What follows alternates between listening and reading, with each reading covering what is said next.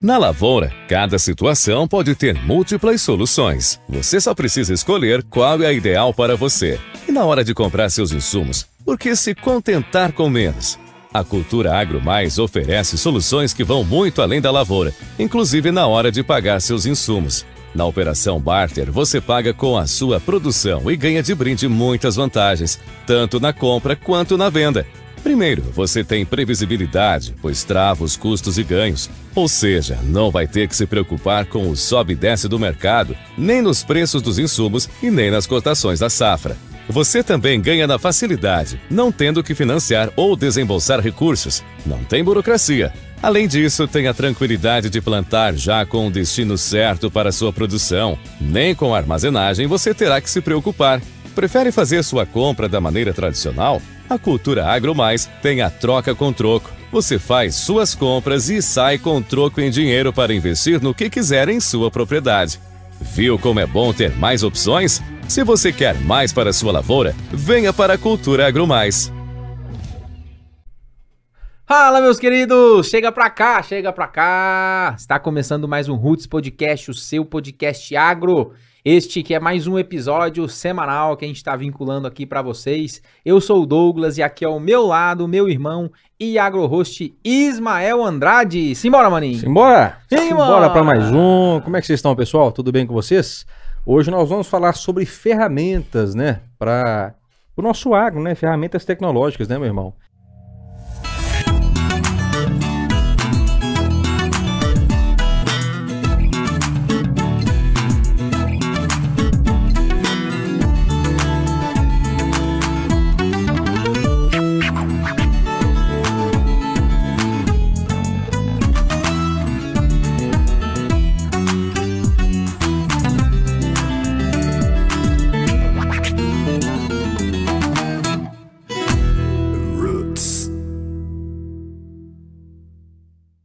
E para a gente falar sobre esse assunto muito bacana, está aqui com a gente Felipe Soares, ele que é.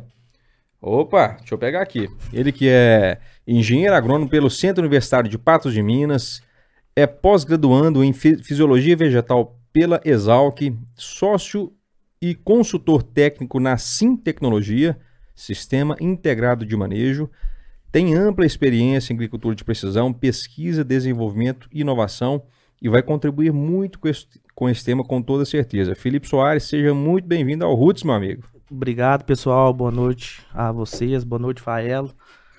A gente já estava marcando esse, essa data há algum tempo, né? Eu sou realmente Roots. Peguei o Ismael lá na, no Instagram, nas, nas lives que ele fazia. Opa, né? é mesmo, hein? Então é um prazer estar aqui com vocês. Desde o início. Desde o início. O Roots, o Roots nasceu ali. Sim, naquelas lives. Foi, foi, foi bacana você comentar sobre isso aí, porque foi aquela época que, que o digital viralizou, né? Viralizou de forma, de forma necessária, né? Na época de pandemia e tudo mais, todo mundo se concentrou ali né, no digital. E comigo não, foi diferente. O, o, Instagram realmente impulsionou muitas pessoas a mostrarem a cara, né? É, muitos serviços aí que eram, que eram é, presenciais se tornaram home office, né? Então foi bacana criar esse pequeno movimento no Instagram. O Douglas foi uma pessoa que, que, que foi um dos meus convidados para a gente falar sobre empreendedorismo no agro. E foi muito bacana, né? O Douglas, que foi amante de podcast, e falou assim: opa, vamos embora, vamos fazer um negócio aqui pra gente. Foi não, foi não. Eu sou. É, é hoje, né, Douglas? foi muito bacana esse movimento aí, porque a gente viu que poderia somar mais, né, impactar mais pessoas. E tá aí o Roots, né? Com quase um ano quase já, um hein? ano, passou rápido tá demais. Doido. Passou e, muito rápido. E da nossa área tem muito, hoje, muito podcast que fala, mas num contexto mais nacional do que, diferente do que vocês fazem, né? Que é tratado uma forma de valorizar principalmente a nossa cultura aqui da, da nossa região e os produtores, os profissionais que estão diretamente ligados ao agro, né? Exato. Na verdade, quando a gente, quando a gente idealizou, assim, a gente até fez uma, uma, uma vasta pesquisa, assim, no, no, universo de podcast, nesse universo de, de, de mídia, de, de, de ser, né, mais uma voz no agro. E, e juntou, assim, a vontade da gente em comunicar, o, o desejo da gente falar do agro nesses 12, 13 anos de, de mercado, com várias conexões legais que a gente fez, falou, vamos ser e, e partiu dessa, dessas lives que os maiores fazer no Instagram.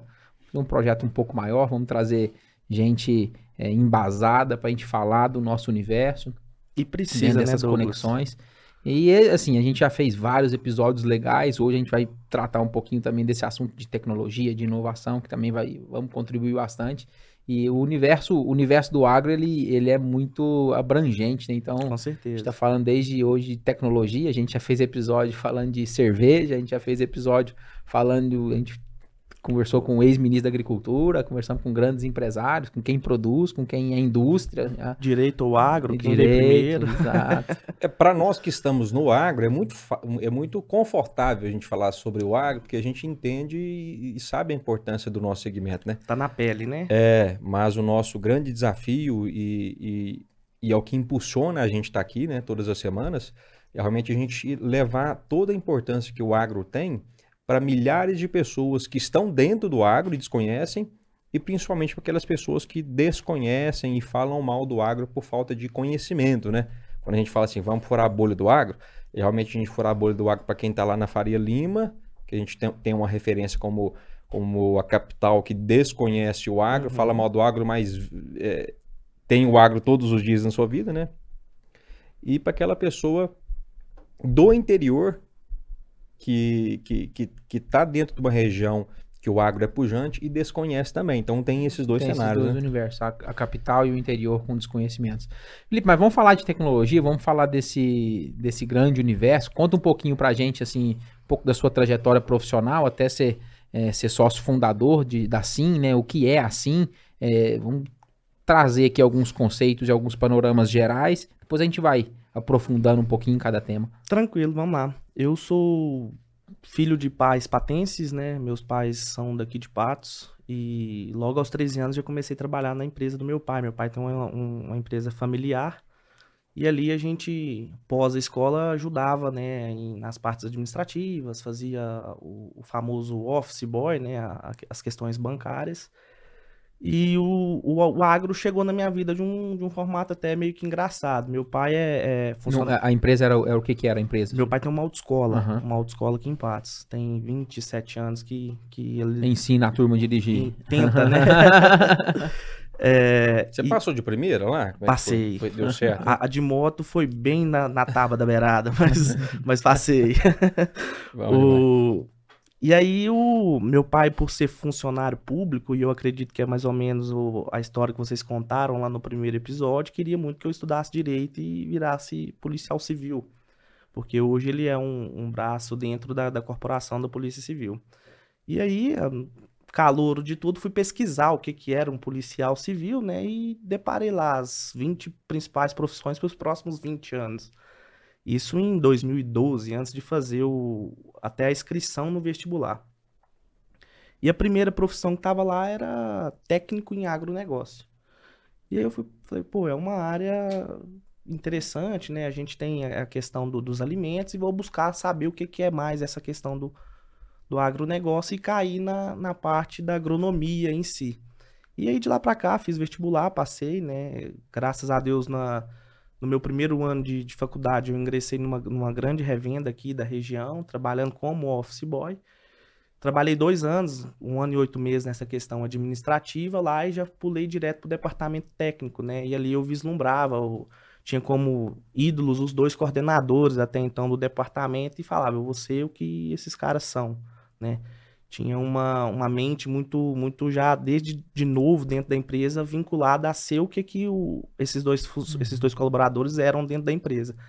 E aí foi construindo essa base técnica, né? A gente foi passando para a parte de processamento de mapa dentro da agricultura de precisão, né? Vamos falar um pouquinho sobre isso também. É, depois foi para pesquisa e desenvolvimento, que era uma empresa que tinha muitos protocolos de pesquisa, de foliar, de, de fertilizante líquido na, na região. E depois já foi, né, o desenvolvimento de mercado até começar a ter uma carteira de clientes para dividir a área com um outro consultor. E aí veio o convite, né, desse, desse sócio é, investidor da SIM, que é um produtor rural, é um cara que entende muito de irrigação aqui na região, para a gente estar dentro desse, desse desenvolvimento, né, da, da empresa como um todo. É uma sementinha que a gente está plantando todos os dias para tentar fazer com que a gente aplique de uma forma diferente as ferramentas que a gente vai falar um pouquinho aqui hoje sobre. Legal, legal. Maravilha.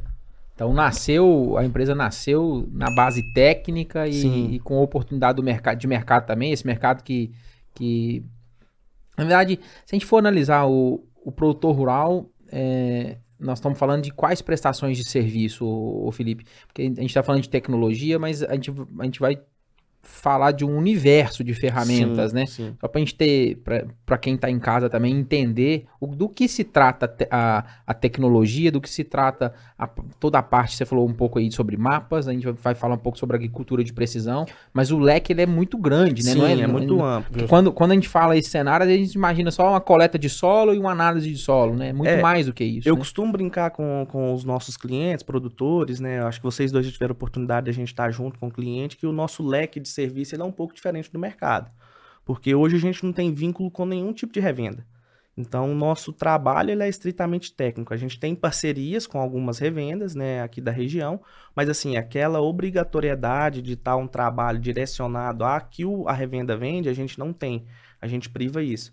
Tanto é que toda negociação que eu faço, quando é com alguém de uma revenda, eu sempre deixo muito claro para o produtor e para quem está comigo o seguinte: o dado ele é do produtor. Então nós vamos fazer uma diagnose específica, vamos montar um planejamento nutricional para aquela, aquela área, mas o dado ele é do produtor. Então assim, se o produtor vai é, fazer negócio com você, eu ficaria muito feliz porque querendo ou não a gente tem essa parceria. Mas se ele vai procurar A, B, C, D para fazer essa compra, ele está mais do que no seu direito e a gente até indica para ser feito, né? A gente sabe hoje essa Uhum. questão da, do dólar, dessa loucura de compra que tá de, de fertilizantes defensivos. Então, assim, é, essa parte de, de diagnose por completo a gente faz ela desde o início, né? Que a gente vai falar um pouco do, do inverso da agricultura de precisão até a parte final. Então a gente tem um leque de serviços aí que a gente pode debruçar aqui sobre eles com, com bastante tranquilidade. É muito bom, muito bom ver, ver- saber que, que dentro do, do- da profissão do agrônomo, né, tem um leque imenso, né? Eu, eu posso até comparar aqui com, com o ramo, com, com, com o universo da medicina, né? Sim. O médico, quando, quando ele tá, quando ele vai se formar, ele decide qual área que vai fazer especialização e ele tem uma infinidade de opções. É, medicina também com, com, com, com uma alta demanda, né? E não é diferente, né? é, A questão do agrônomo. Ele tem várias, várias áreas para ele atuar, né? Demanda crescente. E a gente tem falado que essa demanda crescente, é, por mais, por mais que, que haja uma quantidade grande de profissionais formando anualmente, ainda falta profissionais competentes, né? Não acha, não acha, Maior. A gente tem. Recentemente a gente teve necessidade de, de contratação, é, não de agrônomos, mas de, de técnico agrícola. Todo, toda a parte é, agronômica dentro da SIM, ela passa por pessoas que têm conhecimento técnico agronômico. Às vezes ele não é agrônomo, mas ele é um técnico agrícola. E, cara, a gente teve, é, sei lá, 60 currículos e você peneira, peneira, peneira e é, você custa achar ali cinco, cinco seis pessoas para entrevistar e, e fazer aquilo que, que se é necessário. Uhum. É bastante difícil. E é mais ou menos nesse leque que você está falando. Forma-se muito, mas às vezes a, a, a qualidade da formação ela tá um pouco a desejar. Isso aí, É, a, gente já teve, a gente já teve várias discussões aqui sobre esse universo da educação, é, do quão importante é a educação, os Uhum. cursos, as, a- a- as graduações, pós-graduações, mestrados, doutorados, a parte de a parte de MBAs, mas esse universo de virou virou a gente já chegou aqui a algumas conclusões, virou também um negócio, né? Com certeza. Toda a parte de educação também virou um negócio. Com certeza. E quando a gente coloca isso na balança, às vezes é, o profissional. é, essa discussão ela é muito legal ela- e ela é também muito, ampla, né? abrangente. Assim, o profissional, às vezes, a gente trouxe aqui algumas discussões de é, universidades federais é, formarem é, alunos mais voltados para seguirem a, a carreira de, de estudantes ainda, professores, a parte, a parte Pesquisadores, de né? docência com pesquisa. E algumas outras universidades tentando, as particulares tentando formar o, o profissional mais voltado para o mercado, né? Ou na parte técnica, ou na parte comercial.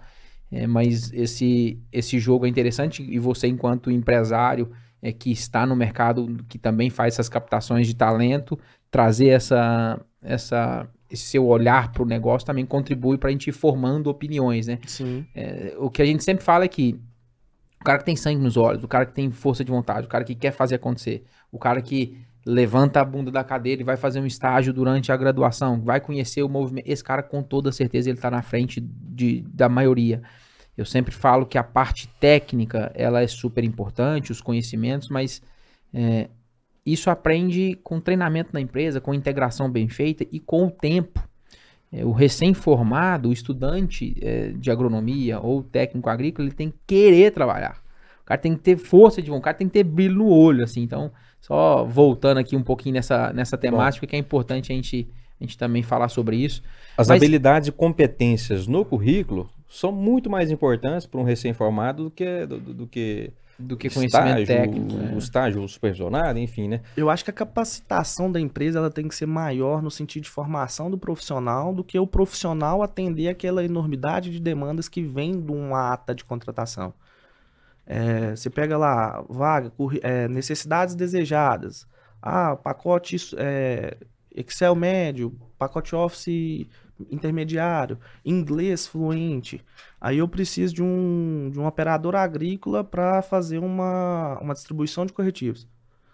É necessário o cara falar inglês? Não. Não é. E aí eu vou pôr aquilo, que eu, eu limito a às minha contratação. Vezes, às vezes, uma noçãozinha vai ajudar ele ali no, no, no, no software, no né? software, alguma coisa. É, é, é, interessante, é interessante esse questionamento, porque a gente pensa que às vezes não tem necessidade, mas se der um pepino ali naquela máquina ali, se ele souber às vezes interpretar um, um, uma palavrinha ali, um back, um play, hum. alguma coisa ali, hum, mas, ajuda, o, mas né? hoje os monitores vêm tudo mas eu... 200 linguagens mas, mas eu queria, eu, eu, queria que era só, Provocar, era né? só estimular uma provocação, porque é, independente do nível é, que esteja aquele profissional, seja um tratorista ou um autocargo, ele, ele ainda lida com, com ferramentas Tecnologia. tecnológicas Sim, que vem de com fora. Com né? certeza. Né? É o próprio telefone que está no bolso é. dele é uma ferramenta tecnológica, né? Hum. Se bem usada, né? A gente, vamos, voltando aqui no, no CERN, que é tecnologia na, na, na agricultura, né? Eu vou até ampliar para a agropecuária brasileira. Nos últimos 50 anos, o Felipe, gente, o Brasil, a gente pode vê claramente que nós evoluímos muito, né?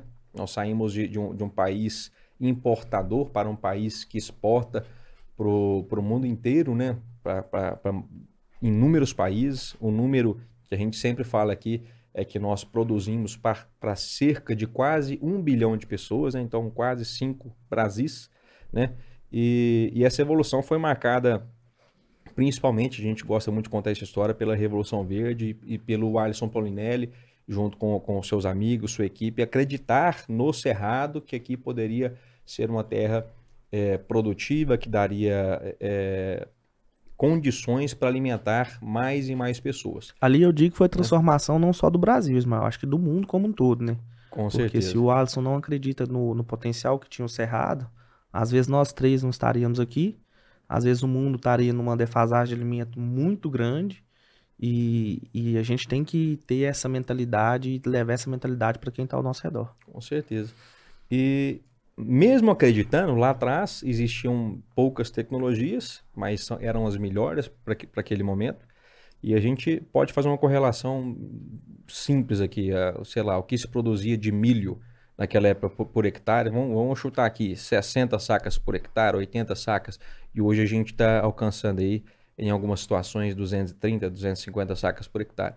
Queria que você contasse para nós, só para a gente fazer uma, uma, uma, comparação antes da gente adentrar nessas tecnologias, o é, que, que você enxergou das tecnologias que, que foram mais importantes nesse curto intervalo de tempo aí, e também entrando em, tecnologia é, agricultura de precisão, o que, que é isso, né? E até a gente chegar na, na agricultura 4.0, 5.0, né? Vamos, Vamos entrar nisso aí. Então, eu divido hoje a agricultura e é meio que uma divisão dessa parte da agricultura digital que o pessoal trouxe hoje, até com ênfase no começo da que você comentou da, da integração das redes sociais, em quatro fases, né? A gente tem aquela fase de 1921, onde o produtor tinha é, era o arrasto, era o animal, né? Então tinha o, o, o, famoso burro de carga, né? Que puxava uma grade, que puxava um arado, um arado né? Uma, era uma semeadora de uma linha. Então, assim, essa, esse salto de, de 1921 até 1940, a gente caracteriza a agricultura 1.0, vamos dizer assim. Uhum. É, de 1940 a 1980, já viu os primeiros maquinários, o famoso CBT, né, lá atrás, amarelinho, queixão duro, né? Você fazia, você fazia uma gradagem e já malhava o braço, né? O volante daquilo. eu, eu nunca tive a oportunidade de entrar no meu acredito deve ser pesado pra caramba. Ele foi o Fordismo, né? O Fordismo Isso. foi mais ou menos nessa época ali, né? Teve, essa, teve essa, aquela, essa aquela mundial, né? entrada né? do Henry na, no Pará, eu acho, com a, a cidade, Fordilândia, né? Tem até uma história bacana a respeito sobre isso. E ali já teve alguns avanços em, em maquinário agrícola. Então, a, o que, que a gente percebe? A agricultura de precisão como um todo, a agricultura 4.0, ela vem trazendo um acompanhamento à evolução do maquinário agrícola.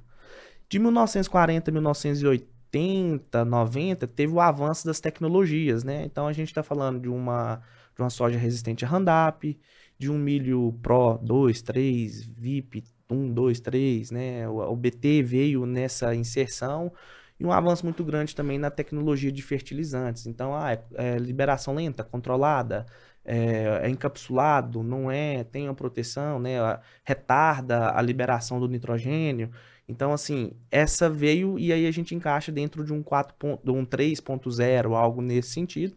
E de 2000 para cá, o avanço mais pesado na tecnologia, né? Eu acho que muito muito por conta do avanço também da liberação dos, dos computadores de mesa, que aquilo trouxe também uma realidade. A internet, de maneira como geral, um todo, assim, a internet melhorou muito, né, nesse período. Ela em casa, quando a gente precisava usar o telefone, tinha que desligar, né? Você uhum. não falava no telefone com a internet ligada, né?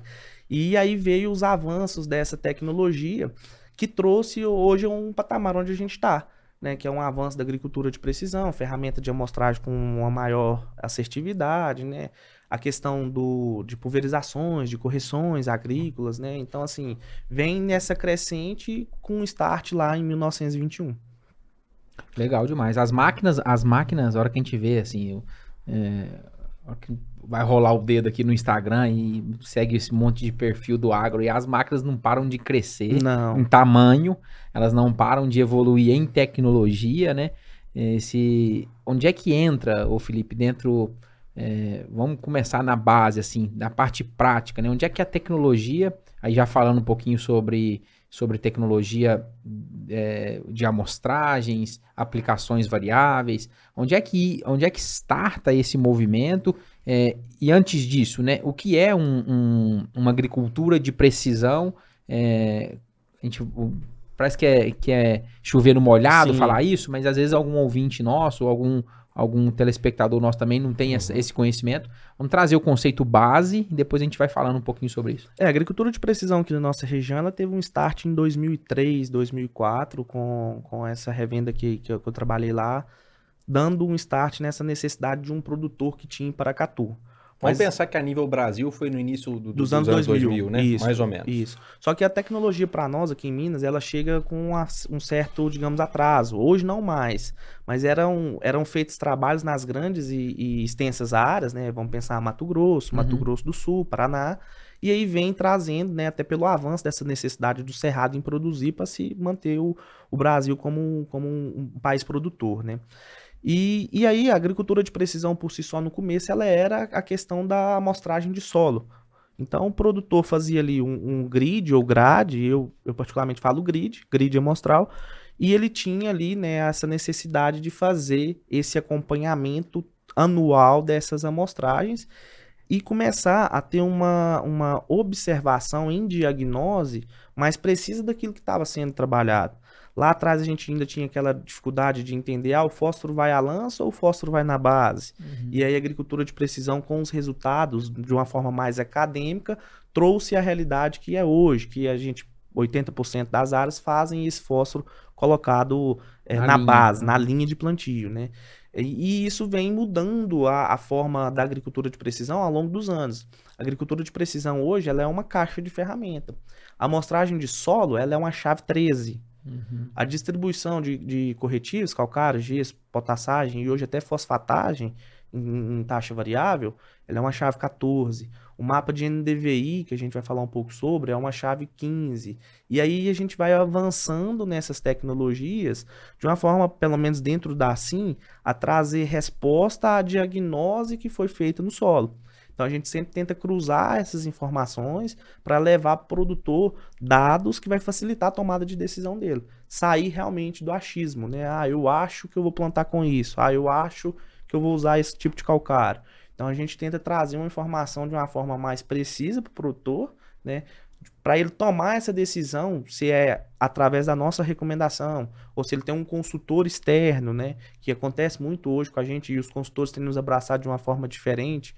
Então, é, a gente leva esse dado com a, uma precisão realmente com o jus da palavra. É realmente preciso. Uhum. Eu acho muito bacana essa parte aí, porque é, a agricultura, ela, agropecuária de uma forma geral, é, incluindo a pecuária aqui, ela evoluiu muito por questão de, de, de, da geração de dados, informações e entender melhor o que está acontecendo, né?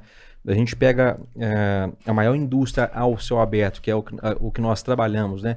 A gente pega só o perfil do solo para baixo. Ali a gente está falando de, de, de aspectos físicos, biológicos e químicos diferentes, né? Isso, se a gente tá aqui, a gente anda, sei lá, um quilômetro ali, vai ter outro, outro tipo de solo. Um metro. Que, um metro, um metro, né? Que seja um pouco, mas ele é diferente. Imagina no Brasil inteiro, com extensão continental, é, a gente já falou sobre isso no, na, na, questão do, dos biomas um pouquinho, sobre é, o quão diferente né, é o Brasil, quando a gente fala dos diferentes de biomas, né, dos seis biomas, quer dizer que são seis estruturas diferentes, né? E para cada bioma a gente tem solos completamente diferentes. E aí vem da geodésia lá atrás, e... da formação né, do solo, a questão do intemperismo. Justamente. Isso tudo impacta no que a gente faz hoje, né? Então a gente tem, a gente tem o, o solo com inúmeras variáveis. Quando a gente pega do solo para cima, a gente tem um, um, clima diferente, né, uma temperatura diferente, é, umidade do ar diferente, né? E a gente tem também a questão da planta, né? Da semente ali, que material que é, como que ele vai é, se comportar, né? Então, é, é, queria até fechar isso aqui.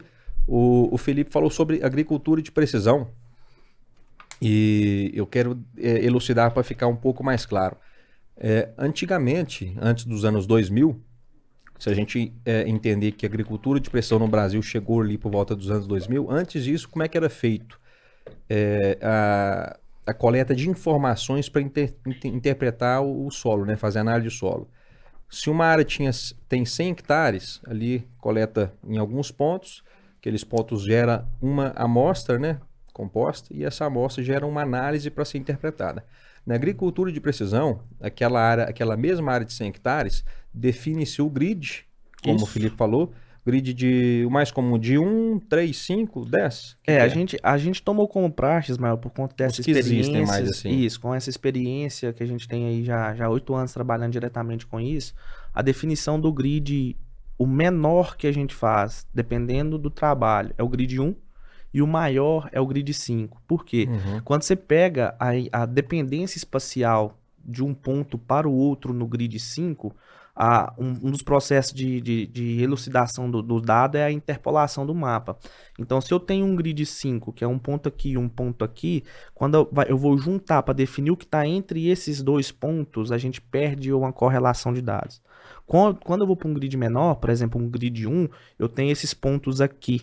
Então, uhum. essa dependência espacial, né, dessa variabilidade, principalmente para é, ela fica menor. Ela né? fica menor. Então eu tenho um conceito maior de dados, uhum. eu tenho uma uhum. relação maior. Então, dentro da SIM, a gente faz do grid 1 ao grid 5, pensando em cereais, pensando em café, é, um no máximo, dois, dois e meio, porque o café já tem uma, uma peculiaridade né, da questão da arquitetura de planta.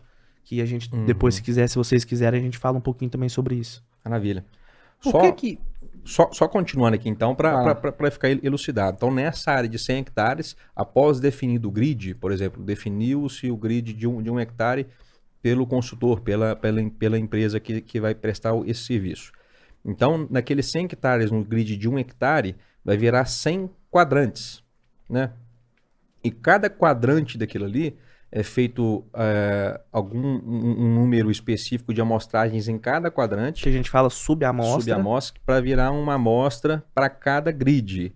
Então, geram-se 100 análises de solo, que vai gerar 100 interpretações, e essas 100 interpretações é que vai é, é, fazer toda a recomendação e, e através de, de, um, de, um, chip, de um pendrive, é que ela insere na máquina e a máquina vai fazer aplicação de corretivo, de, de, de nutrição é, por por taxa variável, né? Justamente. Tá batendo a carteira do Filipinho? Deixa o Filipinho não, falar. É, é, um complemento. É um complemento. Mas, mas, assim, a agricultura de precisão, gosto muito disso aí. E eu tô brincando, e tem, e tem tô muita, brincando, nós estamos aqui para contribuir. E tem muita coisa bacana para falar para frente, porque agricultor de precisão, o que eu falei aqui para muitas pessoas é chover no molhado, mas o Felipe vai trazer mas coisa não é, sim, Mas sim. não é. Mas, mas uma pergunta, uma, uma pergunta é, é, de quem também não está dentro desse universo, né?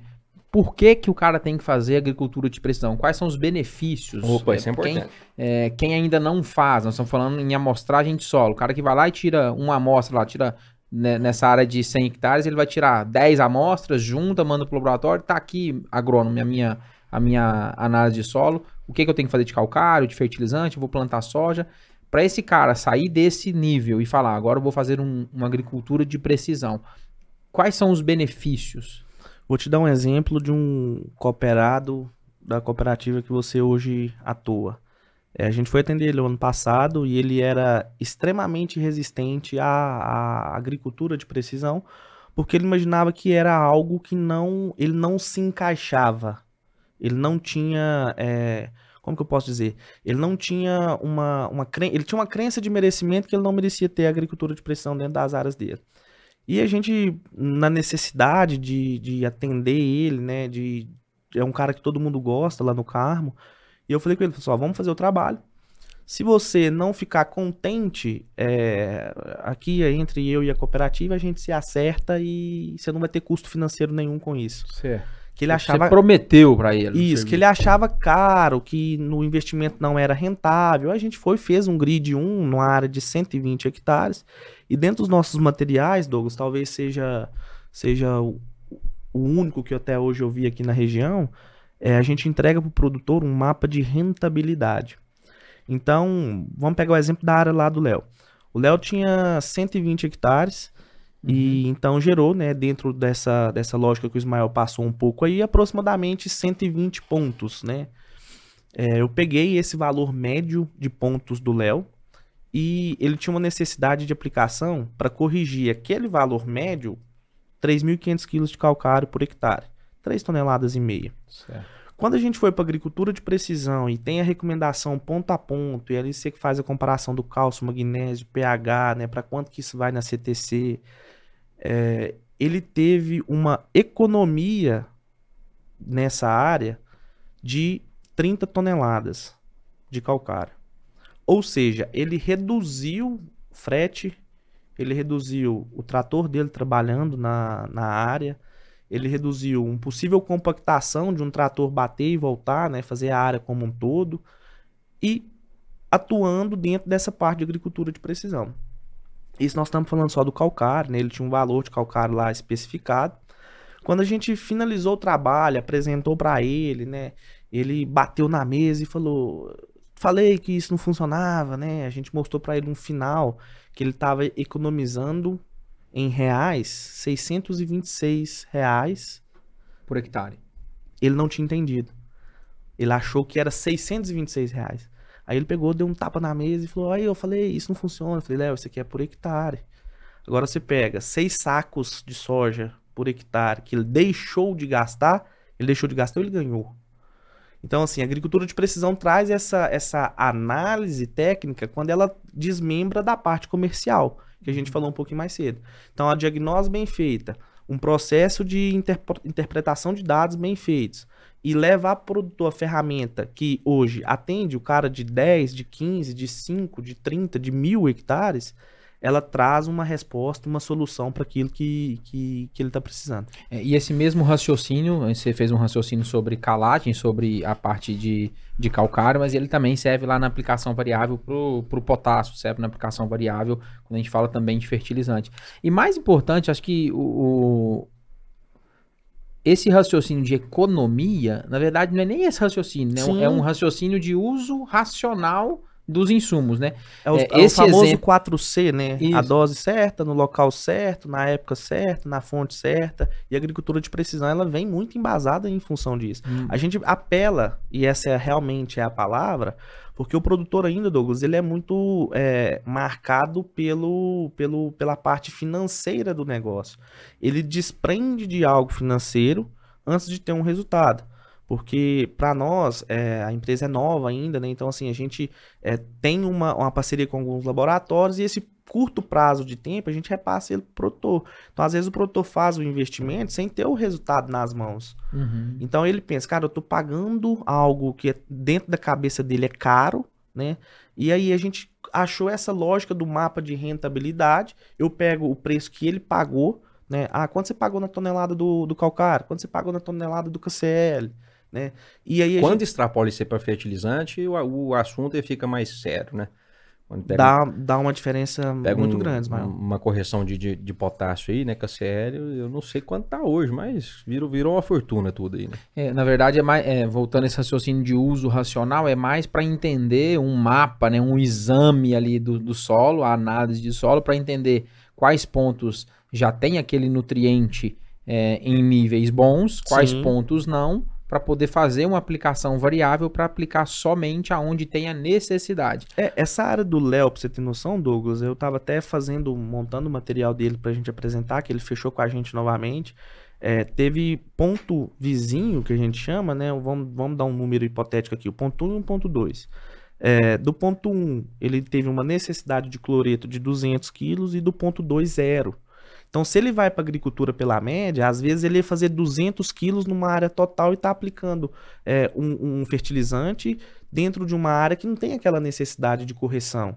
Né, que ele consiga passar, principalmente hoje, como o Ismael falou, do, com os custos muito elevados, ele consegue passar aquela safra sem ter aquela necessidade. E aí a gente vai para o critério técnico de, da essencialidade daquele nutriente, né? Faz sentido. Faz Então, sentido. assim, a gente bate na economia porque o produtor, quando ele vê o trabalho, quando ele enxerga o mapa, né? A gente, eu, eu, tem produtores que falam, eu gosto do mapa coloridinho. Então, Uhum. assim, quando ele vê o mapa, ele não consegue mensurar aquilo.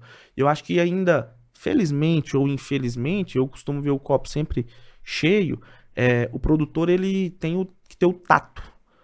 O nosso trabalho, ele não consegue ter o tato de grãos porque ele ainda não plantou Uhum. né? Ele vai realizar o plantio ainda. Então a forma da economia, né? Uhum. E aí a É redução um de excelente custo. argumento comercial. Sim.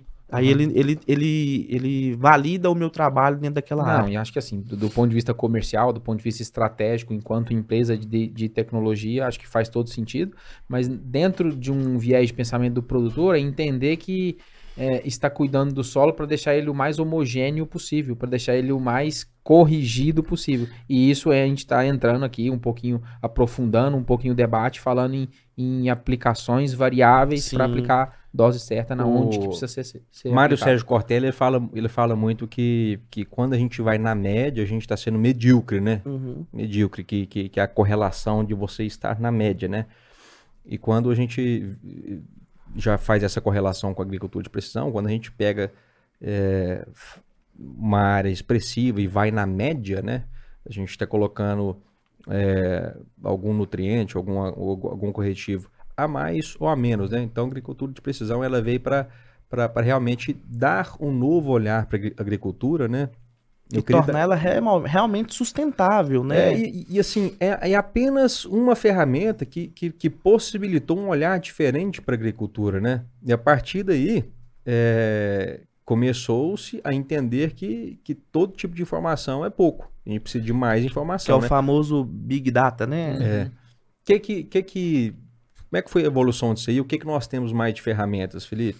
Então, Ismael, hoje dentro da agricultura de precisão, igual a gente falou, eu entendo ela como uma caixa de ferramentas, né? E a gente tem hoje várias ferramentas, várias chavinhas dentro da, de- desse sistema. É, uma delas, por exemplo, que a gente vem batendo muito com, com os clientes é o, a necessidade de um entendimento de textura. A gente veio de uma agricultura onde se entendeu a necessidade do, do fósforo, né? É, algumas áreas a gente ainda tem um, ah, vamos usar o termo do agro, né? A gente tem ainda uma necessidade de uma fome oculta de fósforo ainda, né? Você coloca, coloca fósforo e aquele fósforo às vezes não é o suficiente. É, a gente tem nivelado valores de cálcio magnésio digamos, com uma certa tranquilidade, porque tem o calcário, tem outras fontes vindo é, para esse tipo de, de, correção, né, de fertilizante com nanotecnologia, né, voltado ao calcário, que o calcário foi uma das coisas, uma das poucas coisas no agro que não evoluiu, né, a gente utiliza calcário desde 1921 e é o mesmo calcário, da mesma rocha calcítica, às vezes se muda só a forma de extração, e graças a Deus está tendo evolução para isso, é, e eu tenho batido muito com os nossos clientes a questão física do solo, e dentro da SIM, a gente costuma entregar mais daquilo que a gente é contratado. E dentro dessa, dessa parte física, a gente começou a bonificar. Eu não gosto muito dessa palavra, porque o que se é dado não se gera valor, mas a gente começou a bonificar para os produtores análises físicas do solo. Então, toda a área que a gente atende, ela tem que ter uma análise física do solo para a gente entender. E essa análise física é aquela granulométrica mesmo. A concentração de, te, de textura, né, argila. né? Argila, silt e areia que tem dentro dessa. dessa o produtor está preocupado com isso hoje? Não, Douglas. Qual é a importância de estar preocupado com isso? A importância que eu vejo é fundamental, principalmente é, são dois fatores, um nutricional e um biológico, né? E vamos, vamos debruçar aqui um pouco sobre ele. O nutricional é um posicionamento mais assertivo de gesso. O gesso está cada vez mais difícil de se conseguir a extração, frete, né? E quando não se faz gesso, o, o, gesso é a fonte mais barata de enxofre que a gente tem hoje no mercado. Então a gente sabe que dentro da, da fisiologia da planta, a, cada o, é, o enxofre é necessário a cada um décimo do nitrogênio que se é colocado, né? E além da questão de condicionamento de solo, de carreamento de base, isso aí eu acredito que o, os nossos ouvintes já estão já já lapidados com isso.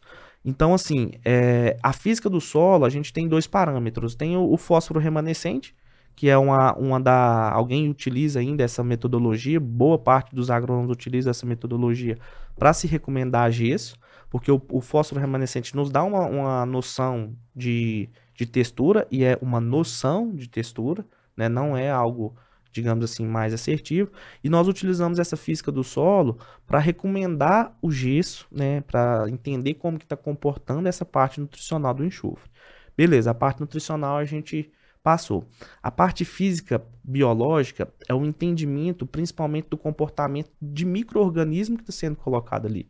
Às vezes o produtor faz uma melhor inoculação, ele tra trata via semente, via micron, mas ele não tem um conhecimento de como está o comportamento físico daquele solo. A minha área é mais arenosa, eu tenho qual, qual que é o percentual de argila dessa área?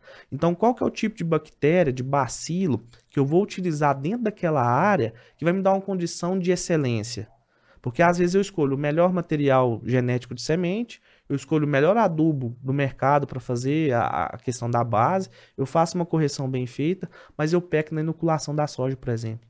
Ou eu faço uma inoculação bem feita, mas a textura do solo não vai ter uma condição de ter uma reação específica para aquela realidade. É, é, a primeira vez que eu, que eu escuto isso e, e pode ser algo já batido aí para muitas pessoas, mas faz todo sentido, né? Um ser vivo, ele vai ter um desenvolvimento diferente no, no, no solo mais arenoso do que um argiloso. serão dois ambientes diferentes, né? Nós temos clientes, Bacana. por exemplo, na Lagoa Grande, que eu costumo brincar com eles, são clientes mais, que a gente, a gente tem uma liberdade maior, falar, ó, esse solo seu que você faz uma casa, viu? É areia, areia pura. O Guilherme, por exemplo, lá na Lagoa Grande tem 82% de areia no solo dele. Ele vai inocular a, a semente de soja do plantio que ele tem necessidade de atingir ali 90%, 95 sacos de soja, da mesma concentração que o Léo no Carmo com 60% de argila vai ter? Então, assim, essa realidade do conhecimento de textura, ela está cada vez mais necessária até para posicionamentos de variedade, né? Que uhum. influencia na questão da altitude, do tempo, da temperatura. Uhum. E isso tudo você separou bem ali atrás, maior a questão do, do ambiente de produção e o sistema de produção. Então, a partir do momento que eu tenho uma diagnóstico do ambiente de produção que entra textura, o meu sistema de produção ele se destaca de uma forma diferente. Bacana. Isso. Legal. Você estava falando de NDVI, ou, ou Filipinho, o que, que é esse NDVI? Como, como é que funciona esse movimento dentro da parte de tecnologia? É, o que, que é esse movimento dentro, dentro desse universo? O, o dessa, dessa caixa de ferramenta, né? O NDVI, Douglas, ele é uma sigla traduzida para o nosso português, né, ele é um índice de vegetação por diferença normalizada. Cara, é uma baita ferramenta. Eu acredito muito no NDVI. Só que a forma com que o mercado tem se utilizado o NDVI, nós dentro da CIM entende que é uma forma é, equivocada e tá tudo bem também. Cada um trabalha e entrega aquilo que tá dentro do seu aqueles, propósito. Aqueles né? mapas de, de, de, colo, de, verde lá, o mapa Isso. de clorofila. O, que, o que, que, ele mede? Ele mede, não é nem a, clorofila, que está né, diretamente vinculada ao NDVI, mas ele mede a capacidade que aquela planta tem de estar tá superando ou de estar tá tendo um déficit de crescimento vegetativo. Então, por exemplo, dentro de uma mesma área, dentro de um pivô, vamos usar como exemplo aqui a, a nossa bolachinha.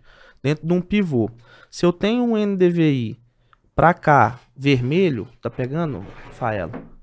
Se eu tenho um NDVI para cá vermelho, quer dizer que aqui tá vegetando menos que aqui. Certo. Isso dentro do mapa. O que que tá vegetando menos?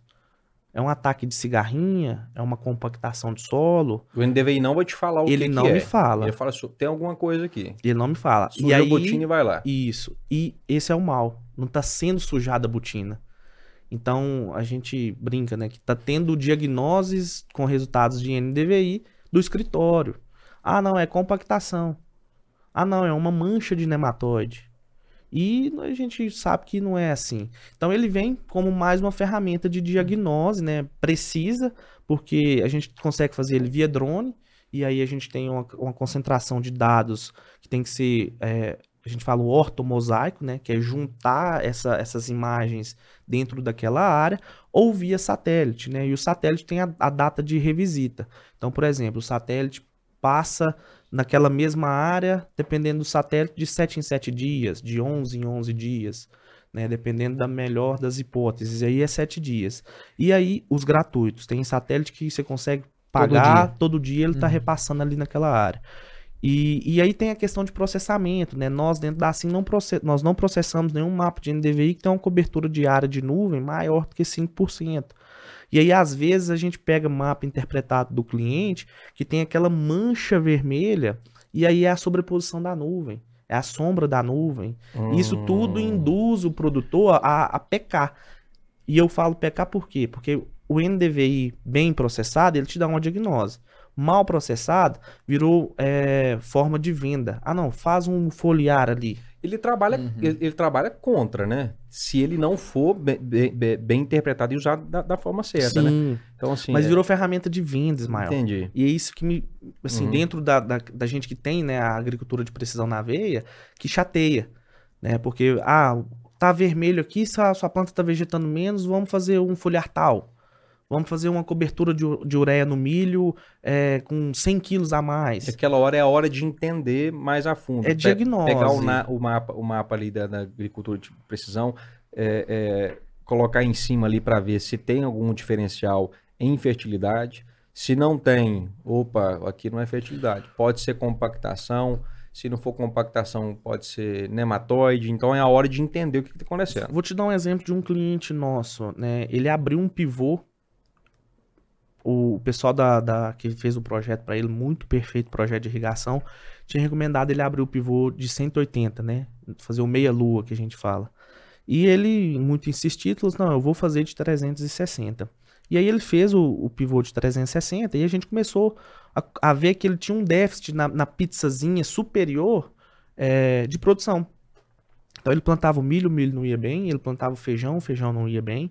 Ele plantava a soja, a soja não ia bem. Naquela e, faixa. Naquela faixa. Então isso aí a gente fala que é uma mancha dentro dos mapas temporal. Porque independente do tempo, ela está se apresentando ali. Ela não é uma mancha espacial. É, eu fiz um histórico de NDVI para ele e a gente comparou né, as datas e a gente consegue pegar é, imagens com datas retroativas. retroativas. E o que, que a gente identificava? Que naquela pizzazinha é, e depois ele confirmou isso para nós. Naquela pizzazinha dele lá superior, ele tinha um plantio de eucalipto. Então ele não hum. tinha que colocar mais ureia na, na, na, cobertura ou mudar o adubo de base. Ele tinha que criar uma fertilidade química mais desenvolvida, porque a parte de baixo do pivô ele já plantava sequeira há 15 anos. Então a matéria orgânica era melhor, o fósforo era melhor, ele tinha um, um índice de compactação melhor na, nessa parte, né? Ele não tinha compactação lá naquela área, tinha, por conta da, do arranquio, da, da, do, do transbordo tratos, de, né, de- do- do, do do eucalipto. Então, assim, é, o NDVI me mostrou isso. Mas se a gente fosse usar ele de uma forma equivocada, não, cara, coloca aí mais um litro do seu produto e Uhum. chega a bota. Então, a ferramenta ela serve para trazer essa, essa diagnose mesmo. Muito bom. A gente falou, a gente falou de, de- da amostragem de solo, a gente falou da, da aplicação de corretivos à taxa variável, falamos de NDVI. É, falamos brevemente sobre é, é, com- mapas de compactação. Compactação. E- esse é um serviço também que tem sido é, é, é, recomendado, né? Sim. Em algumas sim. situações. Explica para nós melhor como é que funciona. Esse mapa de, de, de compactação, Ismael, ele tá vindo muito em sentido do famoso pé de grade, né? O produtor entra com a parte de, de gradagem ali, às vezes ele não tem um, um- um- um- uma diagnose de entender qual que é a profundidade de grade que ele tem que passar, só que o mapa de compactação bem feito, ele tem que ser, tem que ser feito com umidade de solo. Então a gente tem que estar naquela janela do, do verão ali, né? Do novembro, dezembro, que chove bastante, porque o, o solo ele tem que estar na capacidade de campo. E aí a gente tem ferramentas hoje que você vai a campo com essas aferições, a gente costuma trabalhar em grid também para entender, né? Ou pegar um, o NDVI para nos mostrar uma mancha que tem de diferença e aí ali avaliar e faz esse, essa leitura, dependendo do equipamento, até um metro de profundidade. E aí a gente interpola, né, usa o, a, a mesma, o mesmo formato de interpolação da química para trazer para o produtor uma tomada de decisão mais facilitada na questão de descompactação. Às vezes ele pode usar uma planta de cobertura e, e- e us- utilizar Natural- aquele- naturalmente, naturalmente fazer essa, né? essa descompactação. E aí, se a gente for falar aqui de planta de cobertura, a gente fica a noite inteira, Uhum. né, a dos benefícios. Mas às vezes ele tem que fazer realmente a gradagem. Normalmente, é, po- pode ter, pode ser que em algumas situações não há compactação ali de 0 a 20, mas que exista, existe essa compactação um pouco mais profunda. Sim, sim. Ou até mesmo o inverso. O inverso. Está compactado ali de 0 a 10, 0 a Uhum. 20, por, por conta da física do solo, que a gente já falou um pouco sobre. Uhum. E abaixo daquela, daquela zona não tem compactação, né? Então, ah, é o, é o pé de grade, não é? É, o, é realmente o tráfego de máquinas em cima, né? E, e isso tudo traz uma compactação. É um teor de, de matéria orgânica que está menor em algum lugar, que a gente sabe que dá um efeito colchão ali, travesseiro. né? Corte, corte de milho para silagem é, é Mestre, mestre, né, para acontecer isso aí, né? E isso me assusta bastante, né? É algo que eu quero até abordar com Tráfego vocês. intenso de caminhão ali, Porque- e pode ser que, que a chuva ali também intensifica mais esse processo de compactação, né? Porque o, o que, hoje o que, que acontece? Eu, Felipe, sou totalmente contra a grade. Eu não gosto de colocar, né, implemento no solo, porque eu acho que aquilo ali é um. Cara, é um retrocesso muito grande. Hoje a gente tem ferramenta. é, A evolução do plantio direto veio para mostrar que Justamente. isso veio para ficar mesmo. E é- às vezes você tem uma planta de cobertura, o uso do ambraquiário, do um, um crotalário, de um sorgo boliviano, que vai criar um perfil de solo em raiz e aquilo ali vai descompactar de uma forma natural. Só que quando a gente vai para a cadeia leiteira, né, e a gente tem acessado bastante produtores, graças a Deus, dessa, dessa parte, tem auxiliado eles bastante, às vezes o cara tem somente aquela máquina, aquela área, para fazer todo um plantio que ele tem que fazer, safra safrinha, milho sobre milho, e aquilo acaba é, não facilitando um manejo de solo propriamente dito. E aí ele tem que usar a grade, tem que entender.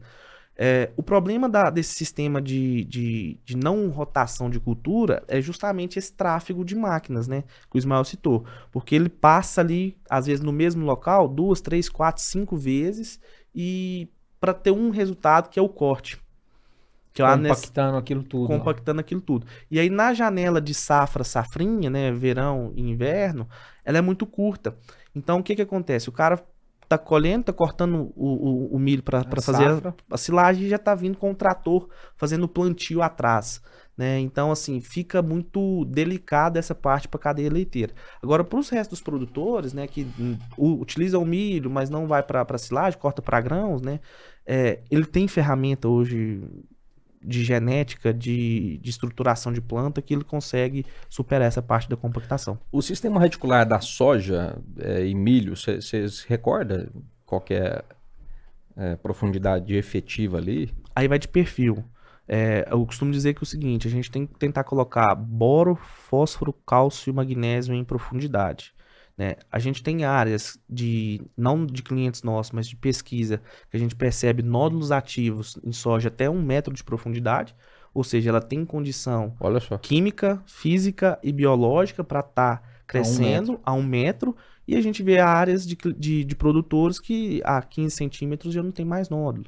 Uhum. E as gramíneas são um, ela tem uma força radicular de uma forma, digamos assim, mais abrupta do que a, as leguminosas. Uhum. Então a gente tem mapas de fertilidade, a gente tem é, mapa de NDVI, mapa de compactação de solo, e entrando aí no, nos, nos, biológicos, tem os biomapas também, Sim. que pode estar tá casando ali com, com, com, os demais mapas. Fala para nós como é que funciona isso aí. Isso tudo vem da, da, da ferramenta de diagnóstico de solo, né? É, e geralmente... Isso... Ah, tá. Então, então a, a, aproveita a coleta de solo lá atrás. A mesma coleta. Não. Aí ah, que tá. tá. É, essa parte biológica ela é mais precisa, mais próxima, desculpa, à compactação. É, a maioria dos patógenos de solo, tanto os patógenos, né, no caso maléficos, quanto os micro-organismos benéficos, eles têm que ter umidade e temperatura para esporular. Então a gente na nossa região tem umidade e temperatura nas áreas de sequeiro na, na boca da safra, né? Ali no plantio. E aí a diagnose ela ocorre de uma forma, digamos, equivocada. Porque se eu uso a mesma janela de amostragem de solo para química e faço a coleta de, de solo para a parte biológica, às vezes eu, eu vou estar tá subestimando um resultado. A real população. A real população daquela área. Uma, uma época que está mais seco, pouca umidade, é, ou, ou não, não. Que é exatamente a época que faz a coleta. Faz a coleta uhum. química de solo, né? Aí, por exemplo, a gente fez esses trabalhos para um produtor de café para comparar isso né? Ele, ele é um amigo nosso, né? E, e ele tá com a gente assim desde, desde o, a abertura. E ele, ele falou assim: vamos, vamos testar? Eu vou, vou pagar essa, essas análises. E a gente bonificou essa, essa amostragem. E a gente foi comparando a diferença de, de concentração de ovo eclodido de nematóide. Ao longo do período. Ao tempo. longo do período. Então, por exemplo, você tinha ovos ali, e aí dentro da, da, bio, da parte biológica fala ovos viáveis e ovos eclodidos, né? É, tinha ovo, mas não estava não tava viável. viável. Lá em novembro, a gente fez realmente a amostragem da forma correta, né? No tempo correto, vamos dizer assim. E aí tinha uma concentração de ovo maior, tinha uma concentração de ovo eclodido numa mancha que a gente sabia que tinha ataque de nematóide. Hum, tá. Então, assim, a parte biológica, ela tem que ser feita na janela onde a gente tem É uma amostragem específica. É uma, é uma amostragem específica e a gente hoje, com os parceiros que a gente tem, a gente consegue é, diagnosticar a parte de, de patógeno do solo, de todos os, como diz, todos os males que tem ali, a gente consegue ter uma, uma leitura disso. E, e, é, fe, e é possível fazer uma, uma, um controle é, por taxa variável ou tem sido um controle, uma aplicação por, por talhonamento, em doses diferentes? Como é que funciona na prática a solução? Hoje a maioria dos produtores que, que vai no, no achismo que a gente falou, né? E, e tá certo de se fazer, porque a, é uma amostragem realmente. Essa é, é realmente um, um custo é, mais alto, né? Uma amostragem mais cara, não a parte do serviço. A amostra em si. O laboratório. Ela, né? laboratório é mais caro porque é mais detalhado, né? Mas, assim, é, é, eu, eu fico pensando, eu, a única terra que eu tenho é de da unha, eu acho que bem pouco. se, eu, se, eu, se eu fosse proprietário, tivesse uma terra, ou que seja arrendatário que seja uma vez. Eu gostaria de conhecer o meu solo em todos os sentidos. É o que a gente né? tem batido. Em todos os sentidos. É o que a gente tem batido. Para ter informação, para ter dados, para ter referência, para tomar a melhor decisão, né? É o que a gente tem batido muito. E, e assim, a gente encontra produtores que pagam para ver, e aí o cara surpreende depois que ele tem o resultado nas mãos, e aquele que vê para pagar. Né? Ele vê a, a, a, o feijão, principalmente, o feijão é, é, Cara, é. Ele mostra. Ele mostra. Indo pro, pro, pro saco mesmo, a vaca indo pro brejo, e aí ele vai atentar que pode ser algo biológico. Porque ele fez a correção, ele fez a nutrição, ele plantou com melhor adubo, e aí ele não atentou para essa parte biológica, né? Uhum. E, e assim, a gente gera o um mapa, entrega pro produtor, e aí às vezes ele vai pro tratamento de semente ele vai para um reforço de, de na primeira ou na segunda entrada que ele faz na lavoura. Uhum. É, ah, não gosto do tratamento de semente. Eu acho que o tratamento de semente caseiro aqui é, na, na, fazenda danifica a, a, questão física e mecânica da, da semente. Eu vou comprar um micron e ele faz esse tratamento via micron. Então, assim, tem, tem hoje tem, tem, tem solução para quase tudo nesse sentido, Ismael. Cabe muito produtor é, entender o seu histórico e principalmente é, saber qual produto que ele vai utilizar. E aí, às vezes, é o, o que é, é mais difícil para o produtor hoje, ele é muito assediado, né? Uhum. Ele sai de uma reunião, tem 11 para frente para ele fazer dentro daquele dia. Então, assim, ele tem que entender. E aí a gente está incentivando muitos produtores a fazer o famoso lado a lado, né? Cara, você vai parar seu, seu sistema de plantio, porque você não vai conseguir plantar sua área como um todo. Passa com a plantadeira com um produto, volta com outro. E ali a gente tem ferramenta também para mensurar isso. Os produtores têm nos, nos procurado até para esse auxílio, que é um, uma pesquisa dentro da própria fazenda e que eu vejo, eu, Felipe, vejo com, com bons olhos. Maravilha. Maravilha, muito bom. Estamos falando de tecnologia no agro, maninho. Vamos dar uma É, pausazinha, deixa o Felipe dar uma. Felipe dar uma respirada ali. Vamos Vamos. fazer o nosso movimento aqui com os nossos parceiros que estão conosco aí desde o início do ano, nos apoiando, apoiando o nosso projeto. Vamos falar da Baú. A Baú, que há 37 anos atua no agronegócio brasileiro, são especialistas na produção dos mais nobres cafés que o Cerrado Mineiro há de produzir, com bastante sustentabilidade, humanização, mesclando né, a modernidade dos dias atuais com as suas raízes, com as suas tradições. A Baú é referência em diversos mer- mercados do exterior e também estão presentes nas cafeterias de mais alto padrão do Brasil. Ficou curioso, quer conhecer um pouquinho mais sobre a Baú? Posicione o celular no QR Code ou também pesquise aí nas redes sociais por Baú. Você vai encontrar esse universo de produções de cafés especiais deles lá. Um abraço, Baú. Obrigado pela parceria. Tamo junto. Eu sou fã de carteirinha, tá? Tá, ô, a turma é fera, hein? coisa boa. trabalho que a, a Poliana, Durval e o Eli faz lá é um trabalho diferente. Maravilha, Bom, maravilha. A equipe toda ali é diferenciada. Eu gosto muito da turma ali. Ali é, ali é, como se diz, é cabeceira. É. Vamos falar da Cultura Agromais. A Cultura Agromais é uma empresa com soluções agronômicas, financeiras e tecnológicas para as nossas lavouras. Tem como lema entender, acompanhar e entregar o que há de melhor, melhor ao produtor, que realmente é o nosso grande protagonista do agro. Né? A equipe está presente no campo, buscando sempre uma agricultura com identidade, serviços e soluções para atender com qualidade.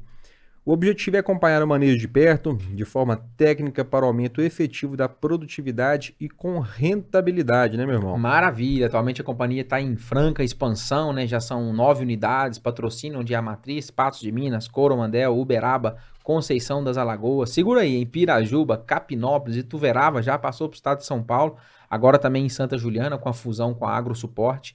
Para conhecer mais, que ficou curioso também, conhecer mais sobre a cultura, posicione o celular no QR Code ou também pesquise aí, digite nas redes sociais por Cultura Agromais para conhecer um pouquinho desse universo deles. É Um bacana. abraço, Cultura. Essa, essa, essa expansão da, da cultura aí foi, foi, foi um movimento interessantíssimo e de acordo com a movimentação do mercado, né? Foi, foi- está desse- sendo, né? Não de- parou, não. é, deci- então- Decidiram fazer essa movimentação porque viu grandes chegando aí e falou assim, opa, deixa eu, deixa eu mexer, né? vamos, vamos expandir, vamos expandir.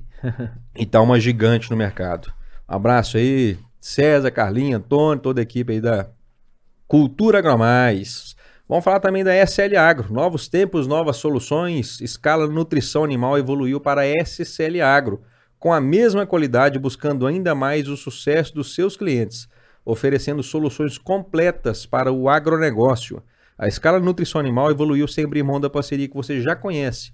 Tudo isso pensando em um futuro melhor para todos. Evoluir sempre, essa é a cultura da SCL Agro. Conheça essa evolução acessando o QR Code que está aqui, ó, na sua tela. Maravilha. E para finalizar, está conosco também a Faelo Filmes. Alô, produtor! Segura! A Faelo Filmes é uma empresa especializada em eternizar grandes momentos. Estão há mais de nove anos atuando no mercado de Patos de Minas e região, levando o que há de melhor em filmagens de casamento, eventos empresariais, transmissões de lives. Para o nosso cenário agro também fazem captações de imagem por drone. O homem trabalha. Eu nunca vi um homem trabalhar todo dia. Todo dia você vai lá, tem uns, dois ou três casamentos. Ô, o homem que trabalha. Se você quiser conhecer um pouquinho mais sobre o trabalho deles lá da Faelo Filmes, também acesse pelo QR Code que você está vendo na tela ou pesquise também nas redes sociais por Faelo Filmes. Eu Tamo vou, junto. eu vou até fazer um complemento aí. Você, ó, você que é do, do, do ramo agro, que gosta de tocar uma música, que tem sua dupla aí, ó, quer gravar um DVD, quer gravar um EP, contrata Faelo Filmes, que eu eu vou gravar um. Aí eu, sim. Eu, eu vou gravar um material. Eu tenho uma, eu uma duplinha, ó, arroba Ismael e Eduardo. Vai lá no, no, no- Instagram Duplinha não, sou uma dupla. e já segue nós que o Faelo vai fazer um DVD pra nós aqui uns dias. Rapaz, hora que hora que eu mexer a cadeira aqui, escuta, escuta, ó. Ah. Rapaz, o Faelo me olhou, olhou de banda. O, o, Fa- o Eu fiquei até o- com o medo, porque eu tô tá- sacudindo aqui.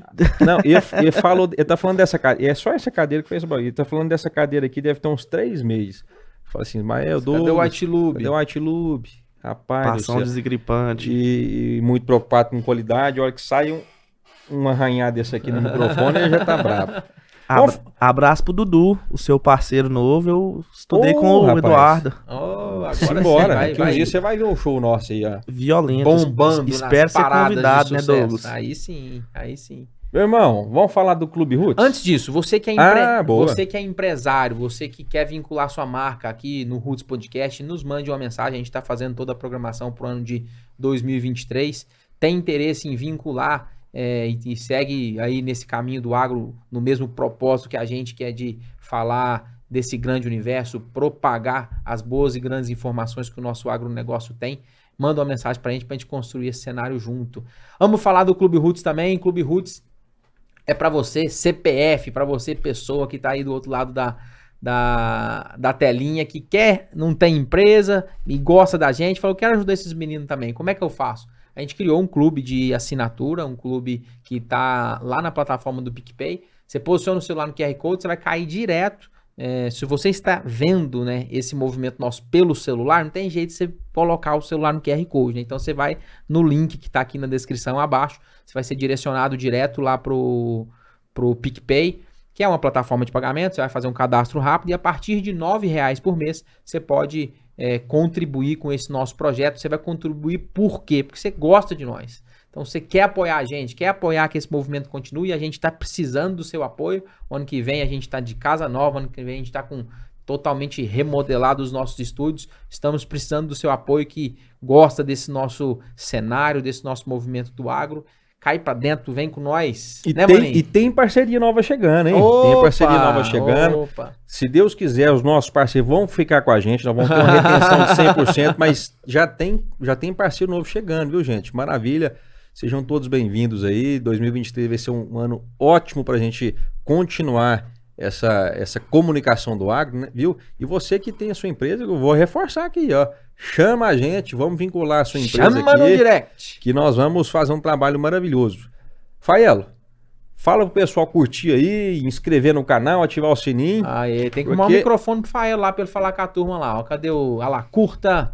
Pam, pam, pam. Compartilhe. Não, inscreva-se. O que mais? Ativa a notificação. Tamo junto, Faelão. Maravilha. Filipinho, vamos voltar pro nosso assunto aqui. Eu queria Eu, que a eu gente. tenho uma pergunta primeiro. pra Vai lá, manda lá, o- manda lá, manda lá. Cabe assim aí nesses Ô, patrocinadores? meu querido. Rapaz simbora, simbora. Empresa, empresa em ascensão, crescendo do jeito que tá. Vamos o mundo velho de cliente desse aí. Tá doido, tamo. Vai ser um, vai ser um prazer a gente poder É. criar esse raciocínio junto aí, meu amigo. Estaremos juntos, Aí então, sim, né? Maravilha. Muito bom.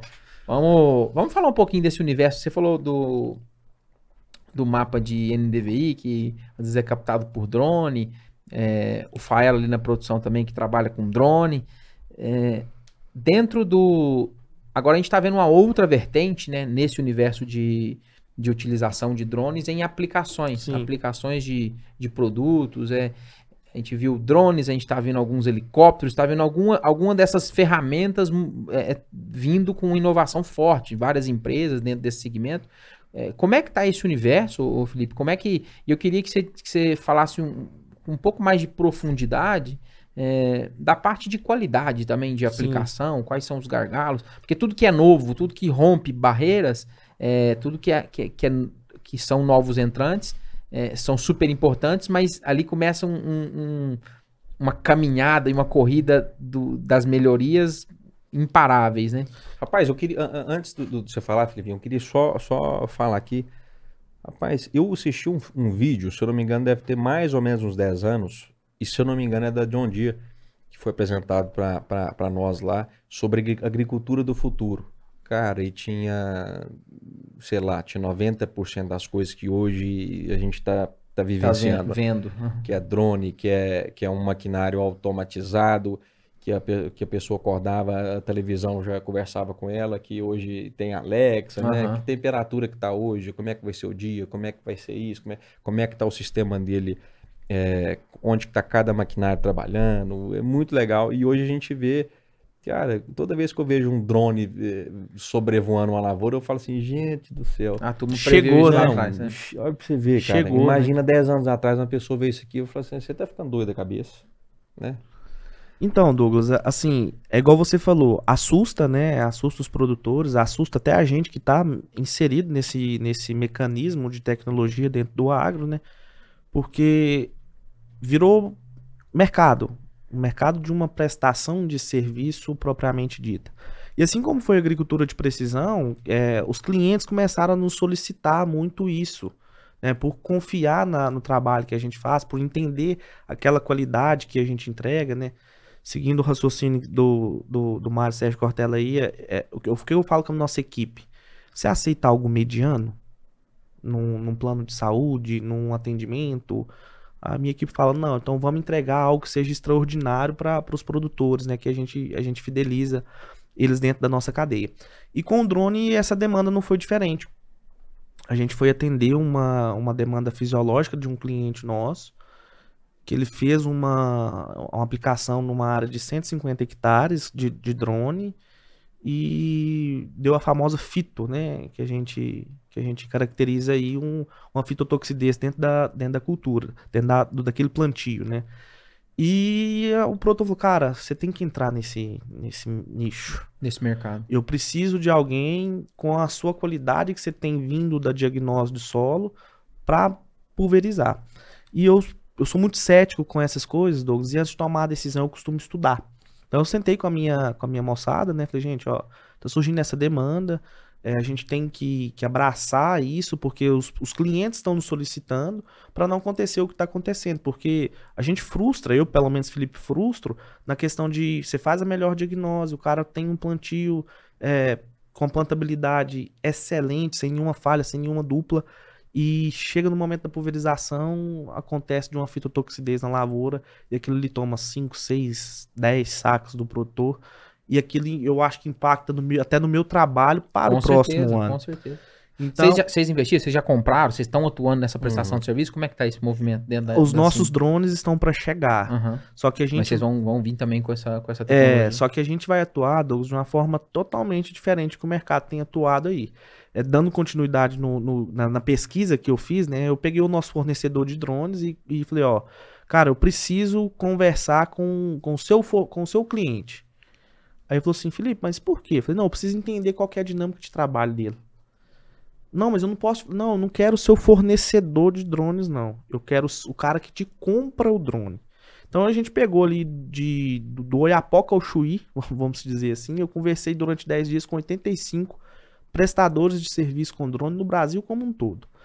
E ali a gente foi entendendo né, o que, que é o gargalo operacional do drone. Eu acho uma ferramenta fantástica, eu, eu acredito que funciona bem, mas ela funciona bem quando se é bem trabalhado.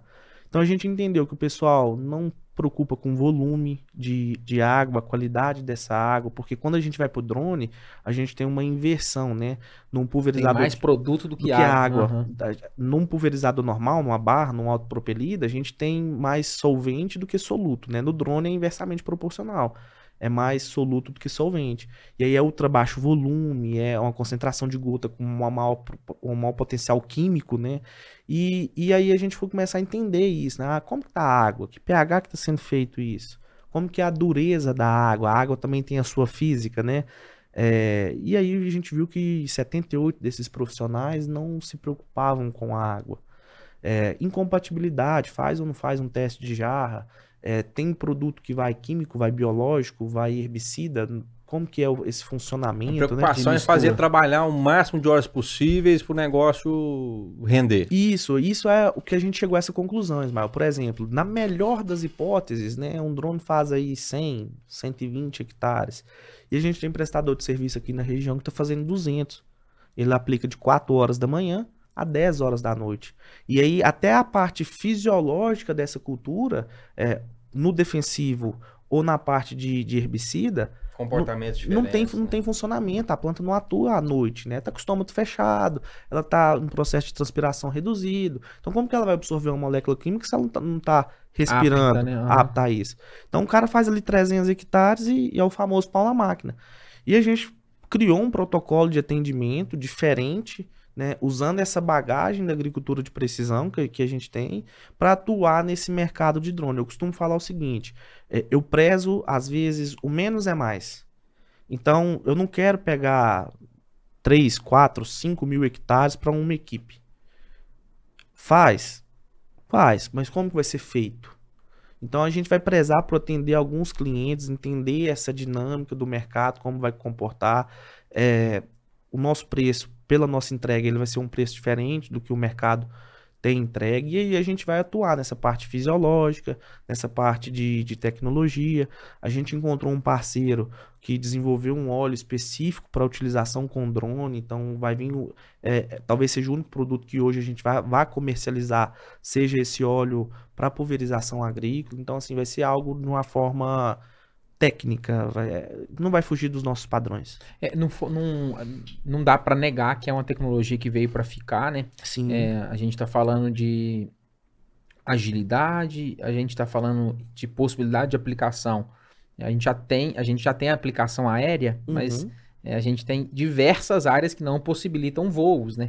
E de avião, por exemplo. Às vezes áreas 5% da nossa região, talvez, seja o número, os grandes produtores aqui, os grandes grupos que têm essa, essa capacidade até financeira de ter o, o avião agrícola de pulverização, né? É, eu, eu, falo, eu falo mais às vezes até por, por dificuldade de áreas pequenas mesmo, Sim. ou árvores no meio do, do, do talhão, ou algum movimento que não caiba a aviação, nem que seja por prestação de serviço, mas que abre uma lacuna e uma janela de oportunidade para esse universo de prestação de serviço gigantesca. Né? É, o que você falou da área pequena, ela nos chama bastante atenção. É, eu sou produtor, eu, eu co- costumo falar, eu brinco de produzir. né? A gente tem uma arinha pequena, a gente sofre muito com isso, né? Até com pulverização lá, a gente, a gente sofreu muito com isso. Produtor de hortaliças, Hortaliças. sofrendo nas Você viu hortaliças. até a respirada, né? Você deu aquela, aquela puxada de ar. É, e assim, a moçada não quer atender o pequeno produtor, né? E dentro da nossa agricultura de precisão, na parte de, dia- de diagnóstico de solo, quase que não sai, é, nós tivemos aí um resultado ano passado de 15 mil hectares, graças a Deus, com um ticket médio de 22 hectares. Então, os nossos clientes, eles são pequenos produtores, tem, a gente atende cliente de Sim, 3, sim. 4, 5 mil hectares também, mas as nossa, a nossa entrada nesse mercado foi para atender esse cliente pequeno, de 100 hectares, que tem a famosa, o volume de área arrendada maior do que de área própria, e aí esse meio mecanismo aí que a gente vai atuar da mesma forma, né?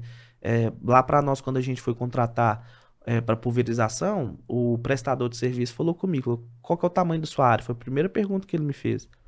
Ele não sabia a minha condição de pagamento, ele não sabia que produto que ele ia aplicar, ele me perguntou qual que é o tamanho da sua área. Para ver se tem a vi- viabilidade econômica para ele ir E, ou não. e a nossa, a nossa área que é arrendada, ela tá um quilômetro e meio de patos.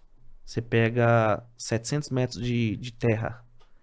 Aí eu falei, a nossa área é de 6 hectares. Ele, cara, não faço mais. Eu perguntei, mas por que? Ele, não, não atendo. Tá, e foi até, assim, a gente conhecia o prestador de serviço. Por favor, né, nós estamos precisando, né, a melancia tá lá, tá, vai, vai acabar a melancia. Não, não, eu pego áreas acima de 50 hectares agora.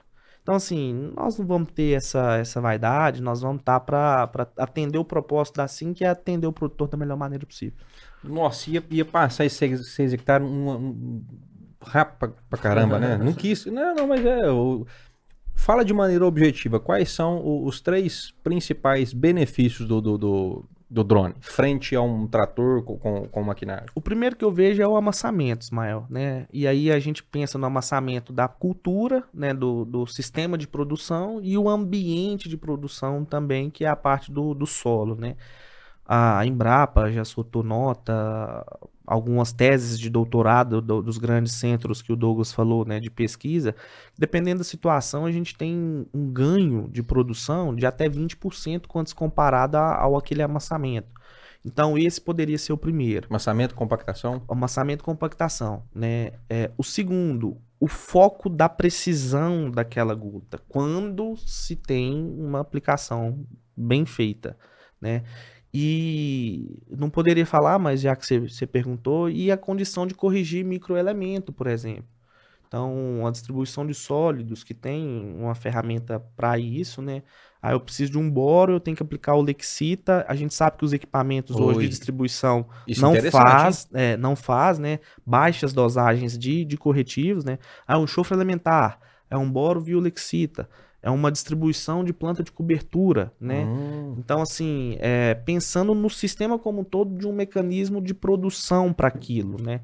Então, é a principal vantagem, cara, e dependendo do, do, do olhar, a questão do, do- da cadeia de carbono também, né? Porque a uhum. partir do momento que você tem o drone, você não tem a entrada de emissão de gases, né? Monóxido de carbono, e aí vai efeito estufa, e aí a conversa haja, haja bateria, né? haja Quanto- bateria. Quanto, quanto que faz o...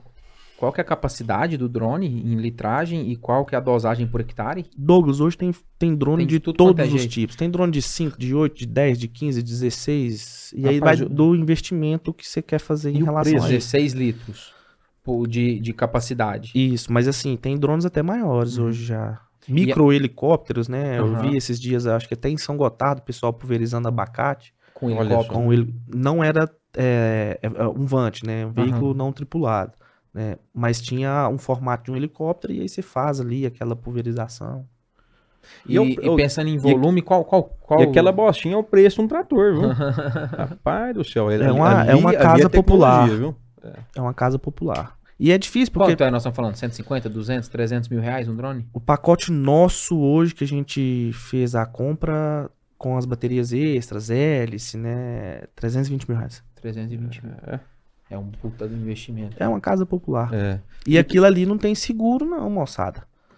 Caiu, quebrou tudo. É, eu fui aqui em todos os bancos e cooperativas aqui da região, pessoal. É uma estende, operação nova, né? Tem que estende ser- a mão. Tem que ser bom no, no videogame ali, no joystick, tem, joystick ali. tem que ser violento no rádio, porque o negócio não vai, não. Só pra gente finalizar aqui o raciocínio, a gente falar brevemente, é, queria que você concluísse aí é, dois serviços importantes, é, que é a questão da, da amostragem foliar, Uhum. passar sobre isso aí, e para fechar o ciclo, que é, que é o mapa de colheita, né? Acho que a gente fecharia bem esse conceito aí da- das principais ferramentas, né? É, a amostragem foliar na nossa região aqui, Ismael, ela tem sido feita mais nas culturas perenes, né? O café a gente tem um histórico de, de amostragem foliar é, tradicional e talvez seja é, a única, aquele único ditado, meu avô fez assim, meu pai fez assim e eu vou fazer assim, que a gente tem que permanecer, né? Eu falo e brinco sobre isso porque a gente tem que abrir a mente para o que é o novo, né? E a amostragem foliar no café, principalmente, ela traz um histórico de posicionamento, até porque você consegue fazer aquela correção de forma mais é, longa, né? Porque a cadeia da, da cultura perene ela se estende durante todo o ano produtivo e aí nos cereais você não consegue fazer. O que, que a gente tem consolidado com os nossos clientes de cereais também? Vamos fazer essa amostragem de folha? Ela custa tão barato. É importante a ferramenta. É muito importante. Porque eu consigo, se eu não conseguir corrigir a- aquela deficiência nutricional para aquele ano, naquele cultivo, eu começo a ter base histórico de dados. Então, por exemplo, vou- vou- vamos trazer a realidade do café. Nós pegamos com alguns parceiros, né, é, 1.500, 1.700 análises de folha de café e ali a gente foi separando alto, médio, baixo nível tecnológico, é, altitude, produção. E aí a gente foi e começou a ter um DRIS local interno da SIM. Hum, bacana? Então, o que, que a gente começou a entender dentro dessas, dessas, desse volume de, de área que a gente pegou de, de histórico de amostragem de folha? Nós estamos trabalhando com baixo nitrogênio, com baixo fósforo, com baixo boro, desculpa, e baixo manganês. Por que não levar esse, esse histórico para os cereais também? Ah, é, é 120 dias, eu não consigo corrigir. Cara, beleza, mas o ano que vem você vai plantar de novo.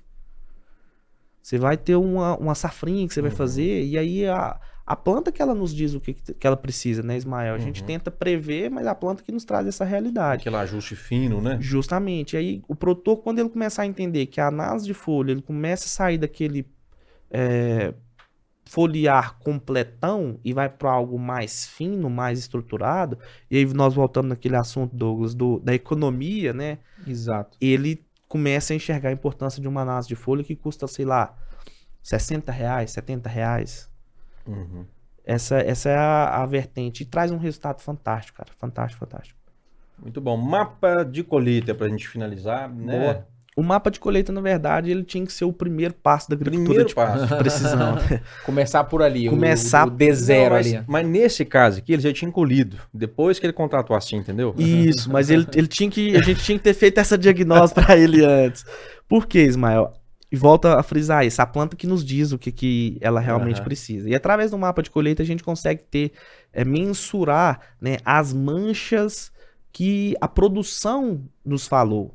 E ali, a partir disso, a gente consegue montar um grid mais bem elaborado, eu consigo alocar os pontos de uma forma a ter uma diagnose precisa em função da, da, da produção. Só que o que, que é o, o mal dessa, dessa parte? A maioria dos produtores tem o, o sistema de colheita terceirizado. E o maquinário dele, às vezes, não é, não é capaz, nessa, ne- nessa terceirização, de, de fazer essa leitura. Ou quando é, o operador ele não é capacitado pelo aquele produtor para regular. né? E aí a regulagem básica, altura de boca, largura de boca, velocidade de colheita. É, o produtor às vezes não limpa os, os sensores de impacto dentro da máquina, que é bem trabalhoso. Eu que estou mais gordinho não entro lá não. Tem que ser um cara mais magro. E, e, e isso tudo vai impactar na leitura. Beleza. Eu quero. Aí eu, Felipe, o que, que eu penso? É, às vezes os- alguns profissionais a gente até entra em um debate técnico que eles não concordam. É melhor eu ter o sentido de mancha ou eu ter a exatidão da produção? Porque a mancha, ela vai estar sendo representada ali, o mais e o menos, independente do volume de, de área colhida. Vamos supor, eu tenho uma área verde no mapa, vamos trazer para as cores. Se eu colhi 80 ou 50, dá uma diferença, porém, se eu colhi 20 ou 10 do lado de cá, ela vai ficar vermelha. Então, essa noção de, de, de escala, a gente tem que ter um, um- um trabalho relacionado a isso. E, infelizmente, a gente, na nossa região aqui, são poucos produtores que param, regulam, limpam o maquinário, né? Faz aquele, aquele pré-colheita de uma forma bem, bem feita, bem elaborada, para gerar esse dado. E ali está uma mina. Ali talvez seja o maior diamante que o produtor tem nas mãos e, infelizmente, Mapa ele não usa. Do ponto de vista de geração de informação. De dados, Tudo bom. é. Felipe, eu, eu sou um cara apaixonado ne- ne- ne- nesse, nessa conversa, nesse tema, né? De fertilidade, agricultura de precisão, ferramentas tecnológicas. Por mim, a gente ficaria aqui várias horas conversando. E a gente falou é, é, algumas importantes ferramentas dentro de uma caixa enorme, né? E eu tenho certeza que todas as pessoas que estão nos escutando, nos assistindo, é, gostaram desse conteúdo, que é um conteúdo que instiga muito, né? E sempre quando, quando eu penso lá no- na colheita, né? Quando o produtor, eu já tive para algumas situações, ah, pensei que ia colher mais, por que, que eu produzi tanto? Aí eu penso aquele, aquele checklist com 300 itens, falo assim, você fez isso, você fez aquilo, São Pedro ajudou, tal, tal, tal. É, o nosso, o nosso, nosso papel, ele é, ele é muito... Ele é muito complexo ao que compete Sim, ao ser humano, Com né? certeza. E eu fico muito feliz em ver você assim, né?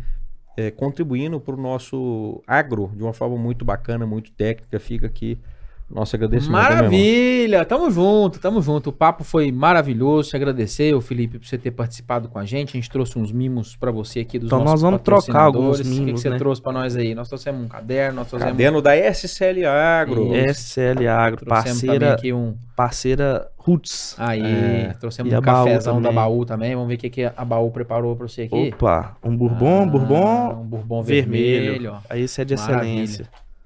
Tem uma xícara xícara. ainda. For beber o cafezinho nosso lá, da, o café da Baú, marca a Baú lá no, Com no certeza, Instagram, com marca o certeza. Roots também. O meu, acho que agora vocês não vão poder fazer o consumo dele, né? A gente ainda tá não é um meio... café, não. Não, é Eu um café eu- eu não. a quero um tá- café A agora. gente tá meio cedo ainda. Aqui é só uma, uma, uma lembrança... Eu não sou muito de, de, de, de regrar em horário, não. É. Rapaz! Olha só, gente. Você tá ficando doido. É mais uma cadeia do agro, né? Ah, o destilado, aí, ó. né? Dá o foco aqui, Faela, ó. Aí Olha sim. só. Trouxe umas taças. Taça não, como é chama? É Copo, Olha- mesmo, olha- copo de, Olha aqui. hein? de whisky. Esse aqui Obrigado, Filipinho. é- Obrigado. Como é que chama esse aqui? Esse aqui eu não conheço. Ismael, eu tô igual aquele caso que a gente Maker's fala- Mark. Isso, eu tô, eu tô igual aquele caso que a gente falou lá atrás. Eu É foquei na, eu foquei na fisiologia vegetal e tô largando o inglês pra um lado. Ah, mas a gente. A gente Nossa, fizemos um episódio é. de inglês aí esse dia pra trás. Eu vou te Fizemos. contar. E foi top, hein? É É, diferente, foi né? top, hein? Alô, do, alô Geralt Luco. Foi bom, hein? Tamo junto, tamo junto. Felipinho, obrigado, cara, pela Eu participação. Obrigado por você ter gerado esse conteúdo junto conosco. Agricultura de precisão de uma maneira ampla, super importante para o nosso cenário, para o nosso segmento. É, mais uma vez, agradecer pela presença. Se você quiser deixar um, um recado final, onde é que o pessoal também te acha, acha a empresa nas redes sociais. Nós estamos passando por uma transformação de, de marketing agora muito, muito mais focada a isso, né? A gente tinha contratado uma empresa dentro de uma sociedade que foi desfeita, e aí essa parte de marketing a gente tinha deixado, como se diz, é um problema interno deles, até que eles resolveram pra gente, a gente assumir de, de verdade a rédea do negócio. Então, a minha, meu Instagram é Felipe, Sua câmera é aquela ali, Filipão. Aquela, Felipe- Olha lá no olho do seu cliente. no lá, olho do Faela. É Felipe com dois S no final, ponto agro. Da Sim é arroba Sim Tecnologia underline. E já já a gente vai estar com o site ativo novamente, com, com mais movimentações de marketing, para a gente con- cons- conseguir transmitir né, esse conhecimento. Porque a, a venda para nós, que é um prestador de serviço na rede social, é um pouco mais dificultada, né? A gente tem que ter esse, esse tete a tete com o produtor, mas a, a nossa Você tá ideia- enganado, Filipinho. Você pode ir pra rede social, você pode gerar conteúdo. Não, não, é, o- é o ele que eu, digital. é o que eu ia falar. O- a nossa ideia, na verdade, Douglas, é levar o conhecimento, cara. Exato. É, Tô brincando, tô brincando. Essa, ainda existe esse, Sim, esse, esse sim. corpo a corpo super importante. E a nossa ideia é levar o conhecimento, é falar de fertilidade, falar de fisiologia, né? E eu não, eu pelo menos não tenho dentro de mim, dentro da Sim, a gente não en- encontra é, a palavra concorrente, então é aproximar dos nossos concorrentes, entender o que, que eles estão fazendo, porque eu acho que quanto mais pessoas falarem de um assunto, Sim, com certeza. mais aquele assunto ele é fortificado, né? Então essa é a nossa ideia, não é nadar contra a corrente, é aproximar porque a gente precisa e o quem ganha é o produtor. Maravilha. Muito bom. Muito obrigado, Maninho. Ficamos por aqui. Ficamos por aqui. Você que nos acompanhou até aqui, muito obrigado pela sua presença. Compartilha esse, esse bate-papo nosso aqui com, com as pessoas que você acredita que vão achar super interessante esse universo da tecnologia de aplicação. Nos vemos na semana que vem. Tamo junto. Um abraço. Se Deus quiser, ó, já comenta, compartilha, eh, inscreva, Deu like. né? Deu like. Inscreva-se no canal. Tamo junto. Um agro abraço, até semana que vem. Abraço, moçada, obrigado.